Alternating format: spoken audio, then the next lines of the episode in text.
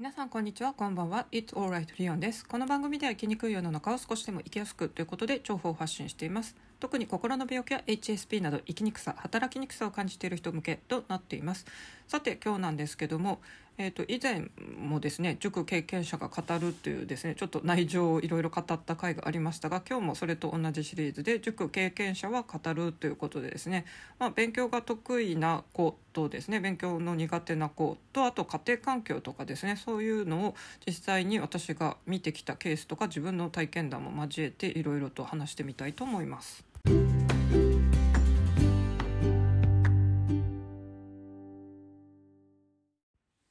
今日はですね塾経験者が語るシリーズで、まあ、実際あったですね保護者と生徒さんの例も挙げてですねいろんな話をしていこうと思います。まずはですね、まあ、最近東大って流行ってんのかなっていう気がしています私バラエティとか全然テレビは基本的にですね私ドラマとスポーツの試合ぐらいしか見ないんであのバラエティ全然見ないんですがまあ見ない人でもこう東大王なんかクイズのそういうのが流行ってんだなっていうのはなんとなく感じますしあとはこう子供を東大に入れたっていう東大ママみたいな感じの人がですね有名な人からあとその人だけじゃなくて数名そういう東大ママチックな人ってなんかいるような気がします。まあ、とにかくやっぱり日本の最高学府の東大に入れたというこう、まあ、教育のある意味成功例なママたちがですね私の子供はこうやったっていうのを伝授してるっていうのが流行ってるっていうのもやっぱり需要があるからですよね。で、まあ、こういう家庭はよくあの記事とかにもなってるんで私も見たことありますけども例えばですねあのこういう成績いい人たちの家庭には必ず〇〇があるっていうネット記事よく見ましたが、まあ、その答えっていうのは図鑑があるということです。まあ、これなんとなくわかるなという気がします。図鑑って本当いろんなことを書いてるんで、まあ、何かしらあのまあ、男の子だと割と車とか虫とかになりますし女の子は図鑑で何見るのかなと思いますが私も振り返ってみたらですねあの図鑑なんですかねやっぱあれあの車の図鑑、まあ、兄がいたんでやっぱ兄男性はこう車とか興味持つんで本当にですねなんか私にいろいろこれロールスロイスとかなんか教えてくれたりしながら図鑑めくってたなっていう思い出がありますね。図鑑とか、まあ、本があるっていうのが大きいですね。あのそういう親が本を読んでるっていう環境で本がいっぱいあるっていうので子供も子供の頃からですねこう親の方に手を出す、まあ、図鑑なら図鑑なりですね。親が読んでる本とかも興味あってもしかして手を取るかもしれませんがそういうのはやっぱり影響あるのかなと思います。まあ、手前味噌ですけど一応私も北海道一の進学校をあの高校出ているんですけどもうちも結構どっちかというと意識高い系の家なのかなっていう感じでですね。あの父はまあ国公立の理系出ててあと母は大学出てないですけどそろばんやって理系の計算得意って言ってたし多分ですねあの兄弟8人もいたんで大学行けなかったんですけど絶対余裕があったら大学行きたかったんだろうなってちょっと学歴コンプレックス持ちなんですよね。でもあの証券会社に勤めてて、まあ、私も株のこといまだに分かんないですけど株を売ってた人なんで株のことも勉強したんでしょうしそこを辞めてから今度保険の仕事でですね保険も資格ないとできないんで保険の資格取って受かってました私実際母がこの勉強してるシーンってあまり、まあ、私が学校行ってる間に勉強してたのかそれほど直接は見たことないんですけど実際受かってやり始めてたりしたんでですね結構学ぶとか勉強に対してはやっぱり努力と高学心がある。まあ、両親だったのかなっていうイメージがあります。であの私のうちもそうやって図鑑さっき話したように兄が車の見てた思い出があるんで、まあ、図鑑あったんでしょうしあとですねあのうちバラエティは全然ほとんど見てない家庭だったなと思います多分まあうるさいとかくだらないとかそういう感じだったんでしょうね父も母も。であのあるエピソードとしては、まあ、私が小学校あれは中学年ぐらいですかね。あのずっとうちドリフ見てたんですけども途中で「ひょうきん族」裏で始まってですねみんなフジテレビ見始めて次の日学校に行ったらですねみんなひょうきん族の話で盛り上がってたんですよ。でもうちの両親はですね珍しくあのその時だけそういうあまり口出さない親だったんですけどもドリフじゃないとダメって言ってひょうきん族はくだらないから見せ禁止みたいな感じで私たちは ひょうきん族を家で見れなかったんですよ。なんでその当時は話題についていけなかったんですけどまあ実際あの懺悔で水バーとかやってるとかですね。多分私が当時もし見てたとしても結構お下品だなって思ってたと思うんで、まあ、この方針っていうのはまあ、子供の頃もこんな感じだったんで私は大人になってからも全然バラエティ朝の特に情報番組みたいなのってすごいどっちかというと苦手なんですよね。やっぱバラエティって別に見る価値ないなって私は正直思ってるんであの、まあ、あの夜のゴールデン番組とかもほとんどあんま見ないタイプですね。まあ、こういうのって子供の頃からやっぱりなんか影響あるのかなっていう気がしていますね。まあ、私はですね、えっと、父は割と飛行機を模型を作るのが趣味でですね自分で本当にあの板とかモーターとかつけて、まあ、理系の人なんでそういうのは作れたんでしょうけど私はそっちの方は全然興味なくて父の飛行機の方には手を出したことないんですけど本当に趣味な専門書だったんで。ただですね母の方部屋の方にはですねこう料理の割とこうしっかりした本格的な本が一通りあってですね私全然料理には興味なかったんですが母のその部屋のお菓子の本あの本を見てですね結構そこのページでお菓子いっぱい作ってたりしました。なんでこういうやっぱり父や母が興味ある本っていうのに手が取りやすいとですね私はたまたまその中のお菓子を実際引っ張り出してよく作ってたりしたのでですねこういうのって影響あるのかなと思います。あの多分勉強が苦手なお子さんのご家庭って本とか図鑑とかって多分あんまないのかもしれないですよね。まああったからって成績がいいかっていうとうち私は成績良かったですけど兄が全然勉強苦手なタイプだったんでこれもまあ子どものその特性とかによるとは思うんですけども一般的にやっぱりこう偏差値の高い進学校に入る子供がいるうちっていうのはやっぱりですねこうテレビもバラエティーとかはほとんど見てなかったりとかですねその代わりに本とかがあって、まあ、図鑑はじめですねいろんな本がすぐ手に取れる場所にあるっていうのがあるのかなと思います。家庭の教育方針として、まあ、そこのご両親がですね過干渉型なのか放置プレイ型なのかってあると思います。私の家はですね私に関してはもうウルトラスーパー超放置プレイでした。まあ私が勝手にですね、まあ、授業小学校の時とか別に家でやんなくても学校の授業で理解できてたので問題なかったです。中学校とかもですね勝手に自分で帰ってきたらすぐ勉強してたりして成績良かったんでですねまあ正直勉強に関しては全然あの親が何も言うことなかったったんで言われなかったんですよね。で私は言われなくて勝手に自分でやれてたからあのいいんですけども多くのご家庭の家塾とかにこう通わせてくださるようなですね保護者の方っていうのは、まあ、ご自身の学歴勉強の成績がどれぐらい取れてたのかは分かりかねますけども、まあ、子供になんとみんな大きな期待をかけすぎてるのかというかなんでそんなことをやらせる無理やりやらせるんだろうっていうのが私はすごい疑問ですね。私の家も私の性質的にもそれと正反対だったんであのまあ自分で勝手にできる子っていうのは本当に塾別にいらないんであれなんですけども、まあ、塾に来るっていうのは自分で勉強するのがちょっと苦手だから来るんでしょうけどもそれでもですねあの子供に成績を上げてほしいと願うなら家庭もある程度その環境はやっぱり整えてくれないとですね塾だけじゃ当然無理なんですよ。勉強っていうのは日々のコツコツした学校で習ったことを、まあ、学校の授業内でも消化してかつですね家でもまたそこを復習していって身につけていかないとですね日々こう身についていかないんですよ。それを家庭学習と塾と併用していかなきゃいけないどっちかというと塾はですね多くてもまあ週3日ぐらいですよねあのまあ大抵は週1週2ぐらいなんでそんな週1週2でですね毎日の学校の週平日とか、まあ、土曜日あるとこもありますけどもその56日の勉強毎日やっていかなきゃいけないのをですね週2日3日の塾では補いきれないんですよ。なんで家庭の方の勉強をするっていうこう環境もきちんと整えてほしいんですね。まあ塾だってそれは家庭環境もその家庭学習の手助けもしますよっていうのは歌ってますが正直なところですねやっぱり実際直接触れ合うわけじゃないので目が届かないんでそこは本当に家庭と協力していかないと無理な話なんですよ。まあどこの塾でも最初の体験学習とか説明会で絶対塾長とか言ってると思いますが本当に塾と学校と家庭と三位一体にならないと子どもの成績っていうのは正直伸びませんと。ただですねそこを塾に丸投げしてくる保護者の方は多くてですねまああの期待したような点が取れないとよく塾にクレーム言ってくる方もいますが、まあ、それはこちらが力不足の時も多々ありますがただですね話を聞くとまあ親子ともどもみんな家庭家族がですねゲーム大好きな一家がありましたと。であの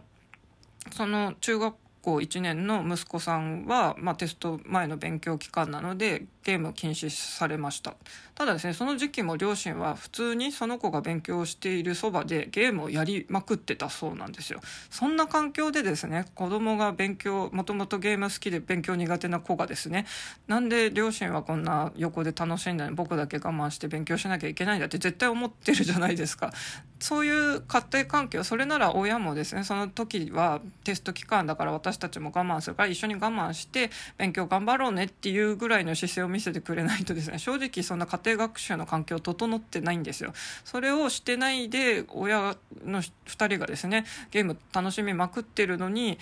結局テストの成績が上がらないっていうそこの両親は結構まあ私が引き継ぐ前からですねクレームすごい出してくるっていう風に聞いてたんですが実際その時もクレームつけてきたんですけどもそれはですね あの全部塾の責任ではないと思うんですよね。これまあ直接は塾の時には言えませんが今こうやって塾から離れてるんで言いますけどもあの、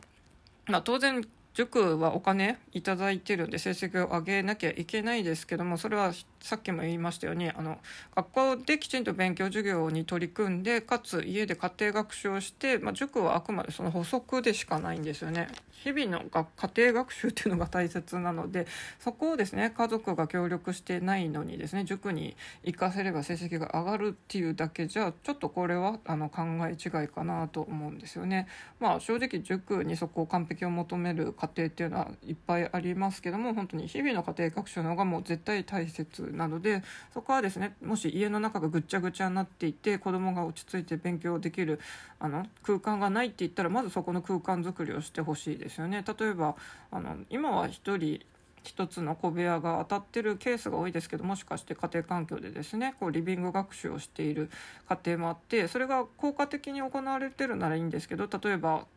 と親はテレビもバラエティーとかでギャハハって笑いながら見てる横で子供が勉強を必死でやんなきゃいけないとかだとちょっと集中できないじゃないですか。それだったらですねもう何かしらちょっと隔離するなりの工夫が必要でですね。まあそれ特にコロナ禍ではあの在宅のこの仕事と家族みんながなんか同じスペースにいるっていうのは結構問題になってますがまあそれを回避するのいろんなテント型のドームとかですね家の中でそうやって個別のまあ、パソコンをやる部屋とかですねこう子どもが勉強する空間とかきちんと分けましょうみたいな風潮でいろんなグッズも売ってますのでそこはやっぱりそれは塾はどうもできない問題なんでですね 家庭できちんと環境を整えてほしいなと思いますね。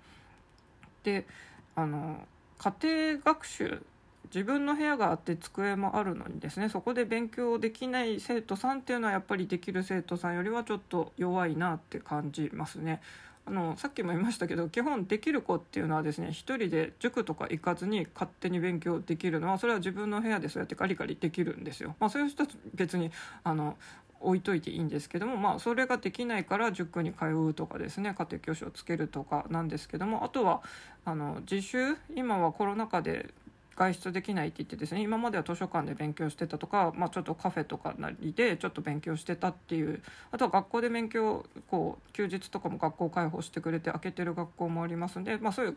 自分の部屋じゃない外じゃないとできないよっていう生徒さんってめちゃくちゃ多いんですけどもできればですね自分の部屋でできるようにやっぱ部屋を片付けて勉強に集中できるようにもし漫画とかがあの散らかってるならですね一旦漫画揃えてその部屋じゃないとこに置くとか本当に手の届かないとこに置くとかですねあとスマホもここ使用のこうルールを決めてですね本当に触っちゃうんだったらですねあのタイマーをかけたらその南京錠がそのタイマーが終わるまであの開かないっていうようなですね本当にそういうあのジップロックじゃないですけどそういうあの道具もきちんと売ってますのでそういうの利用してもいいと思うんですね。やっぱり大人でもスマホ見ちゃうんで子供はましてやって感じなのであのそういうグッズも利用してもいいと思いますのでやっぱり勉強できる環境っていう静かな環境っていうのをまずあの与えてあげなきゃいけないですしあの1人の部屋が当たってる子どもはですねきちんとその子が勉強できるようにですね本当にまず綺麗なあな片付いた空間で勉強のみに集中できるようにすっきりと机とかも片付けておいた方がいいと思いますね。あと私は別に誰に注意されたわけでもなく割とこう机に座ってピシッと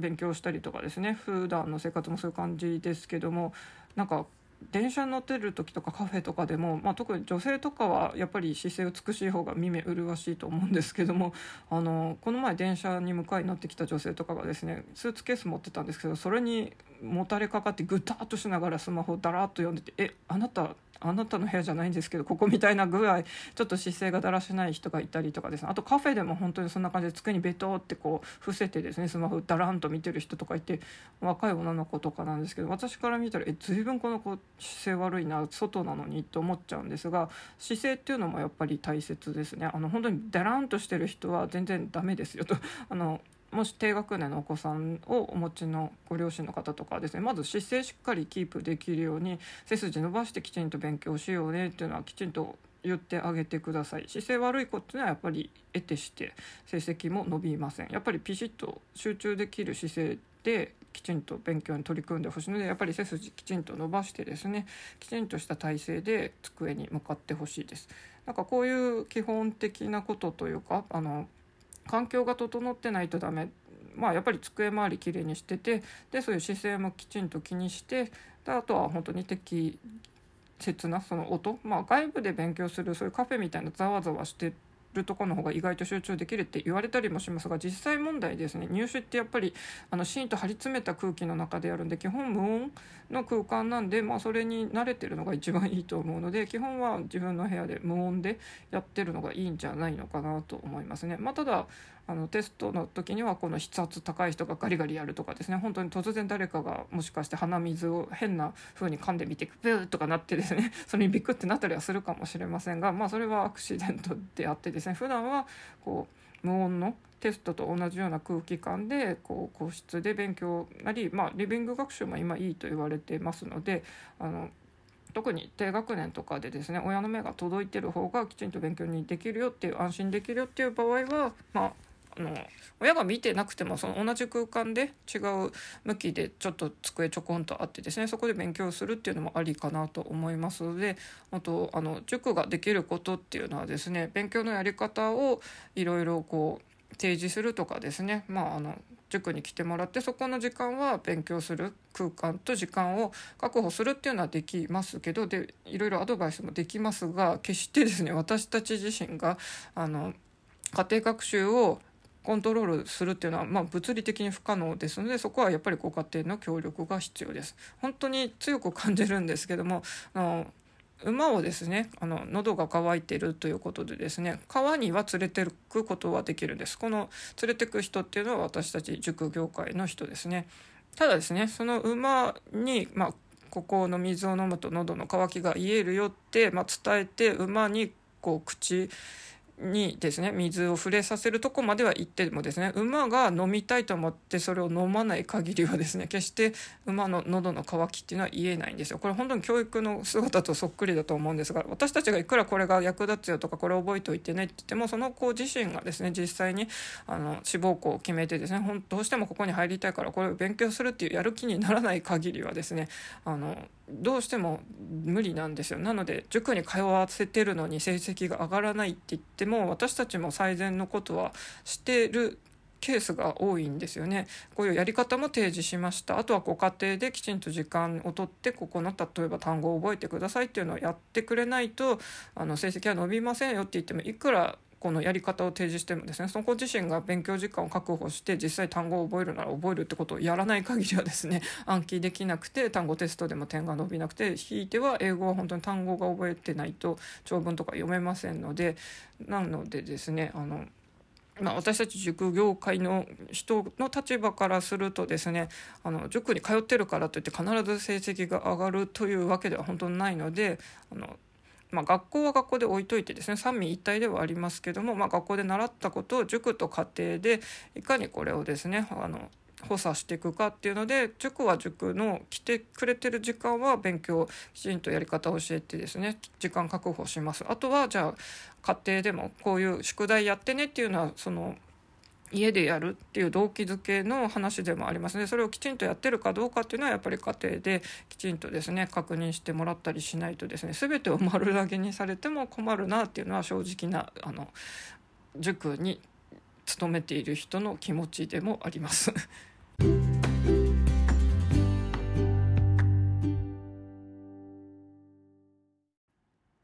けですね今日は、まあ、塾経験者を語るシリーズということでですねあの成績がいい子の家には〇〇があるって話とかですねあとは家庭学習っていうのがどうしてもですね日々大切になるので塾に丸投げせずにですね家庭の学習も日々毎日きちんと学校で習ったことを復習してるかっていうのはやっぱり環境を整えてあげてほしいし時間も確保してほしいと思っています。まあこれ塾業界にいる人の本音ですね。であの私が一番親御さんたちに言いたいのはですね時代は私たちが教育を受けた時代と全く異なっています。何しろですね私たちの子供の頃はスマホとかないですが今の子供たちはデジタルネイティブです。生まれた時からスマホネットが身近にあります。あとはですね今年ギガスクール元年ということで公立の小中学校には1人1台タブレットパソコンが当たってます。その中で実際にですねプログラミングを習ったりもしているわけでですね全く私たちの過去経験したこととは違うことをやっているわけなのでですねその価値観で子どもたちの可能性を潰すってことは私はしないでほしいなっていうふうに願っています。でですねやっぱりこうしなければいけないっていうのはどうしても日本人のこの真面目な気質であってですね例えばまあ日本人としては英語は苦手なんですけども、まあ、学校教育でもなぜかですね日本語よりも国語よりも英語の方を重要視されてますけどもなのでですね一般的な価値観としては例えば影響は受けるべきだとかありますけども例えば例を出すとですねある教え子の子供さんはですねもともと漢字とか国語の話の方が好きでですね、まあ、関係も取りたいって言ってましたし将来はあの国文化に行ってですねでその後は、まあ、校閲とかの本当に編集者とかのとにかく文字漢字とか日本語の方英語と日本語どっちがいいかって言ったら日本語系の方を志望してるってそこまでも将来はっきり見てる子がいますと。なんですけどもじゃあ受験にあたってですね今回あの共通テストでも英検は特に優遇しないっていうふうに文科省でも発表されてるにもかかわらず謎の英検は取っておくべきだという古いその人の考えにこだわってですねあの同じ試験を受けさせるならその子の場合は漢検の方が私はいいので漢検をおすすめしたいんですけども親がですねこうどうしても英検だっていうのでで子供は本当に英検受けたくないってすっごい嫌がってるんですけどもあの結局ですねあの高校入った時に絶対受けるって約束したよねっていうのとあとまああの私たち塾の方にもですねあの最初の入会の時にですねこの子に絶対英検合格させるってあの約束しましたよねっていうふうにまあやっぱりサービス契約なのですね。そうやって言われた以上はこちらも英検を進めざるを得なくて、まあ、英検今度受けることに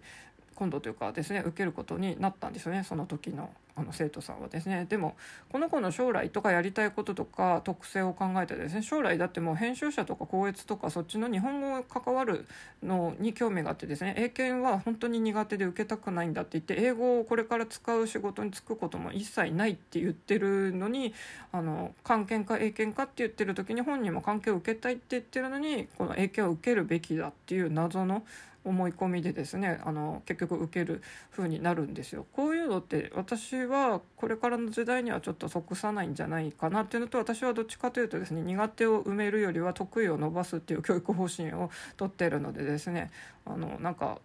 ちょっとこういうのはどうなのかなって本当に一指導者としては思っちゃうわけなんですよね。あとはうんと、学習障害とかのお子さんもやっぱり札幌ではですね不登校とかこういう学習障害の生徒さんとかあと海外の生徒さんっていうのは正直私が行った時は見かけなかったんですがやっぱり関東に来たらですね不登校の生徒さんとか学習障害の生徒さんとかあと、まあ、海外の方中国人の方が生徒にもいましたしあとは外国人講師のアルバイトの方にも何人かいましたのでやっぱり全然関東は札幌と雰囲気違うなって感じたんですけどもそういう学習障害でですねその普通学級に入れるのか支援学級に入れるのかっていうのも結構いろいろ親御さん悩まれたりしますがあの普通学級に、まあ、ちょっと無理やりそちらを選んでですね結構子どもが苦労してるのがあったりとかですねなんかできないことをすごい責め立てるご両親のケースを見たんですよね。で本当に苦しそうなんですよ。あのなんか習い事と塾と小1ですよ。まだそのお子さん。なのにですねもうびっちりしてて「あのまるちゃんと家で遊びたいんだ」とかですね。なんか宿題やらなきゃいけないのっていつも私たちに怯えながら言ってたりしてですね。あのまあご両親としては学習障害があるからこそですねきちんと一通りのことはできて将来に備えたいと思ってるのかもしれませんがまああのやっぱり特性としてはですねそのお子さんはその普通の人が一般的に、まあ、社会に出て就職するっていうのはもしかしたらできないようになるかもしれないんでだったらできることを